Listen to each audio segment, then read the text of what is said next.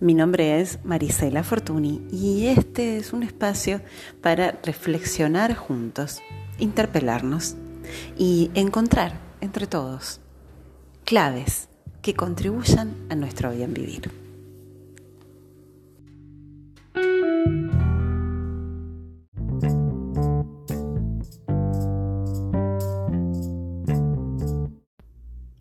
Episodio número 35, entrenamiento número 4 de Por fin lunes. Estamos diseñando juntos desde hace tres entrenamientos atrás distintas claves que nos puedan llevar a crear una realidad en donde podamos declarar con absoluta certeza, con absoluta honestidad y con entusiasmo, por fin lunes. ¿Cómo sería una vida en donde todos podamos declarar por fin lunes? Hoy, en, en, este tramo del entrenamiento, vamos a estar ocupándonos de hacer alquimia con nuestras emociones. Alquimia emocional es el nombre de este capítulo. Dice Norberto Levi, Solemos creer que las emociones son el problema, que el miedo, el enojo y la culpa son los problemas que nos acosan. Y no es así. Estos se convierten en problemas cuando no sabemos cómo aprovechar la información que nos brindan, cuando nos enredamos en ellas y nuestra ignorancia emocional las convierte en un problema más. Las emociones condicionan nuestros comportamientos. Esto es así porque el ser, desde una perspectiva ontológica, es aquello que se constituye en tres dominios, cuerpo, lenguaje y emociones. Por lo tanto, todo lo que acontezca a nivel de nuestras emociones va a incidir en nuestros pensamientos. Todo lo que acontezca en cualquiera de estos tres dominios que yo te mencionaba recién va a afectar a los otros dos.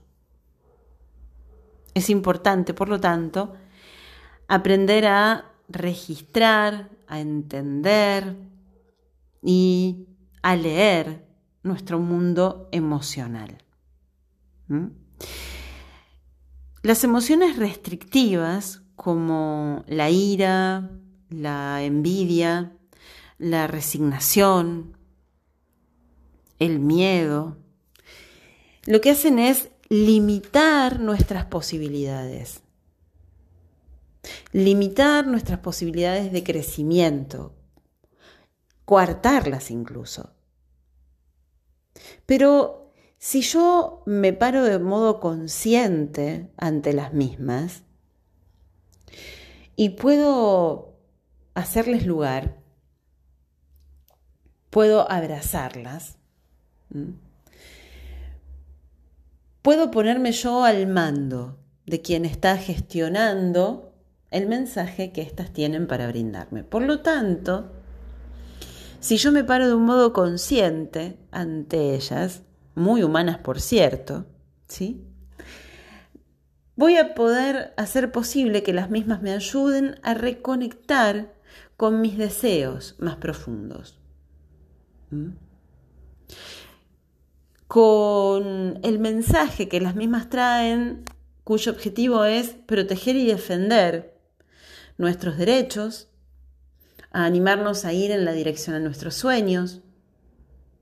Pero para eso es fundamental primero poder entenderlas y aprender a descubrir lo que éstas nos quieren decir. La emoción siempre viene con un mensaje. Hay una conversación ahí que yo me estoy haciendo con respecto a esa emoción.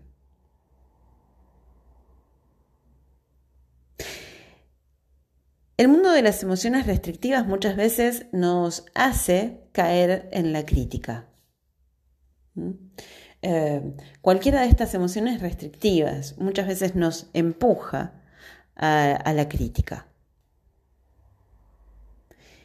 Algo que podemos hacer para no caer en ese circuito vicioso que lo único que va a hacer es comprimir nuestro campo de acción, cercenarnos las posibilidades, cercenar nuestro crecimiento, es aprender a ofrecer soluciones a todas las ideas asociadas a la crítica o a las críticas que hacemos. ¿Mm? Otra herramienta que tenemos muy a mano es la de poder propiciar, generar nuestra capacidad de reírnos de nosotros mismos. ¿Mm? Poder reírnos de nosotros mismos nos vuelve más livianos, desmonta esa imagen a la que creemos que tenemos que defender. Y al ir más livianos, podremos tomar otra mirada y podremos aprender que por ir más livianos y poder reírnos de nosotros mismos, no por ello estaremos perdiendo el honor. Más allá de cualquier técnica y cualquier forma de gestionar o de reencauzar nuestras emociones restrictivas, tenemos que tener en cuenta que la emoción sanadora, maestra de todas las demás, que en lo personal considero que es mucho más que una emoción o un sentimiento. Considero que es un estado de la conciencia, que es el amor. Eh, y lo es hacia uno mismo, hacia lo otro y hacia los otros. Y esto solamente es posible en estado de presencia. Y solamente puedo estar en estado de presencia cuando estoy parado tres pasitos por encima del tiquitaca de mis puntos de vista, de mis juicios. Recién así. Al gestionar nuestras emociones, por lo tanto, también vamos a propiciar que las mismas no se terminen convirtiendo en un estado emocional, que es como una especie de musiquita de fondo de la banda de sonido de nuestra realidad que nos acompaña siempre y a todos lados. Como sabes, cada entrenamiento te propone unos ejercicios que mm, te invito a que los hagas, a que los desarrolles y que luego este, compartas. ¿eh? Quiero decir, compartas tu devolución ¿eh? aquí conmigo. Estoy aquí para, leerlos a través de, los contactos que les voy a dar al final del, del episodio del podcast. El primero de los ejercicios que te voy a proponer es trabajar con la ira. ¿Cómo podemos hacer para gestionar la ira? Bien, una forma de gestionar la ira es moverla de esta manera. Eh, salir a caminar enérgicamente, salir a hacer running, salir a correr, eh, soltarla verbalmente, ¿sí? Este, soltarla verbalmente, yo te propongo que esto sea, tómate un espacio solo para vos, te vas a tu habitación, ¿sí? Inspiras y dejas que salga, ¿sí? Ok, soltarla verbalmente. Otra forma muy eficaz es llevarlo al cuerpo. Esta es la más eficaz de todas, ¿sí? Esta es la más eficaz de todas. Esta es mi preferida. Yo te recomiendo que hagas esta. Mira. Inhalamos, subiendo hombros y comprimiendo, tensionando músculos, apretando los puños, ¿eh? las manos se tensan y al relajar aflojamos todo el cuerpo y soltamos, ¿sí? moviendo los brazos, las manos, los dedos, rebotando con las piernas. ¿eh? Y esto lo podés hacer en una serie de cinco, una y otra vez hasta que vengan esas ganas de suspirar de forma natural. ¿eh? hasta que venga esto. ¿eh? Hasta que estés más liviano. Una vez que hacemos esto, podemos pasar a una forma muy piola y efectiva de poder gestionar nuestra ira, que es un complemento de la liberación somática que te enseñé recién. Yo le llamo X, Y, Z. ¿sí? Y como siempre pienso que todo está una conversación de solucionarse, eh, te propongo que una vez que pudiste mover el exceso, ¿sí? una vez que hiciste la liberación somática y que estás más claro en todo sentido, que abordes esa conversación que tenés que abordar con la persona que está propiciando esta, esta emoción. Entonces, ¿por qué se llama la regla del XYZ? Porque primero vas a, primero, antes que nada, esto es algo fundamental que solemos olvidar. Vas a preguntarle a la persona en cuestión con la que tenés que hablar, eh, le vas a pedir que te diga cuándo tiene unos minutitos disponibles para poder conversar y no lo vas a abordar así de lleno. ¿eh? Este, para que la otra persona también esté siendo espacio y disposición para recibir esa conversación. Y una vez que esta conversación se da, la vas a llevar por este lado.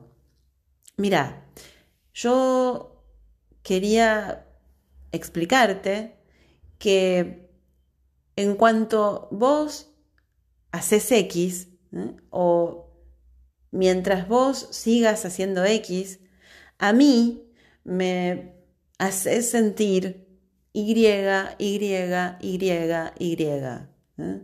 Me pasa con eso, con esa X que vos haces, decís, ¿eh? que a mí Y, Y, Y. Y ahí en ese Y permitite vulnerabilizarte, permitite mostrarle al otro la vulnerabilidad. ¿eh? Por lo tanto, yo necesito de aquí en más Z. Ahí estás pidiendo una reparación por eso, ¿sí? Bien. Em, el primer ejercicio tuvo más carácter de, de, consejo que de ejercicio. Ahora vamos con un ejercicio más. Otro ejercicio en este caso es para el miedo. ¿Sí? Te voy a pedir ahora sí, ahora sí, nos vamos a poner con lapicera y papel en mano. Te voy a pedir que hagas una lista de los miedos que en este momento no te estén dejando accionar. Que te mantengan frisado, que te hagan procrastinar. Bien, vas a tomar esos miedos y al lado de cada uno de estos miedos te vas a preguntar, ¿qué es lo peor que podría pasar? ¿Sí? ¿Qué es lo peor que, te, que, podría pasar con esto? Y allí, entonces, te vas a poner a hacer una lista de cuáles son los recursos que tendrías disponibles ante esa supuesta amenaza. Y si esos recursos no están en vos, ¿a quién se los podés pedir? ¿Qué, pedidos, qué pedidos podés hacer? ¿De qué manera podés hacerte de esos recursos? ¿Sí? Bien. Vamos con una más. Vamos a trabajar con la crítica. Cuando llega la crítica ajena, tendemos automáticamente a cerrarnos ante eso. Te voy a pedir que hagas un listado de dos o tres críticas que has recibido últimamente. Últimamente, en la semana, hace un mes, hace dos meses, tres, seis, lo último, tú, la última crítica. Y que en vez de caer en la acción automática en la que, en la que caemos siempre, que es la de rechazarla de plano, que te abras a recibir, que te abras a recibir esa crítica y que la uses para revisar. Mm, ponete en una tercera posición. ¿eh? Ponete en una tercera posición y objetivamente observa en qué porcentaje eso puede estar siendo real.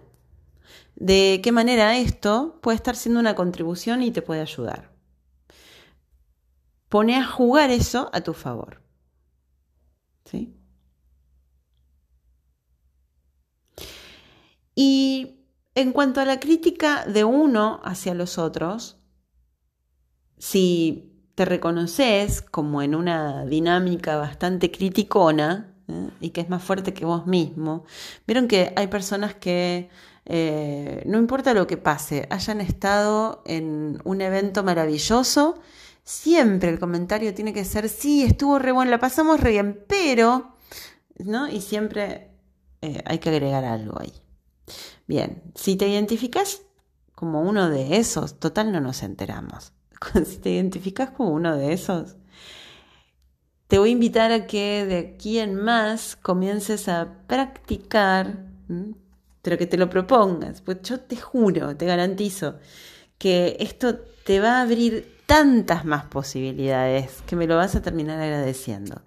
Que te propongas de aquí en más, cuando venga la pulsión automática de criticar, que lo respires, para eso vas a tener que estar muy presente, habitando tu cuerpo, siendo consciente de tu lenguaje, de tus conversaciones internas, de tus pensamientos y habitando tus emociones. Cuando venga ese impulso, ¿sí?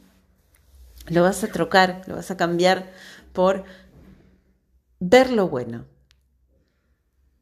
Lo vas a cambiar por una cualidad. ¿Sí? ¿Quedamos así? Dale. Bien. Hasta aquí llegó el entrenamiento número 4, que fue, viste, bastante más cortito que el anterior. Nos vemos para el próximo entrenamiento, en donde vamos a estar hablando de cómo gestionar nuestra energía. Gracias por estar del otro lado.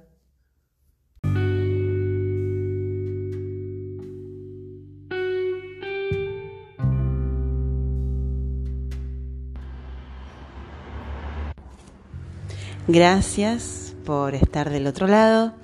Te invito a tocar la campanita, así te enterás apenas se graba el próximo episodio.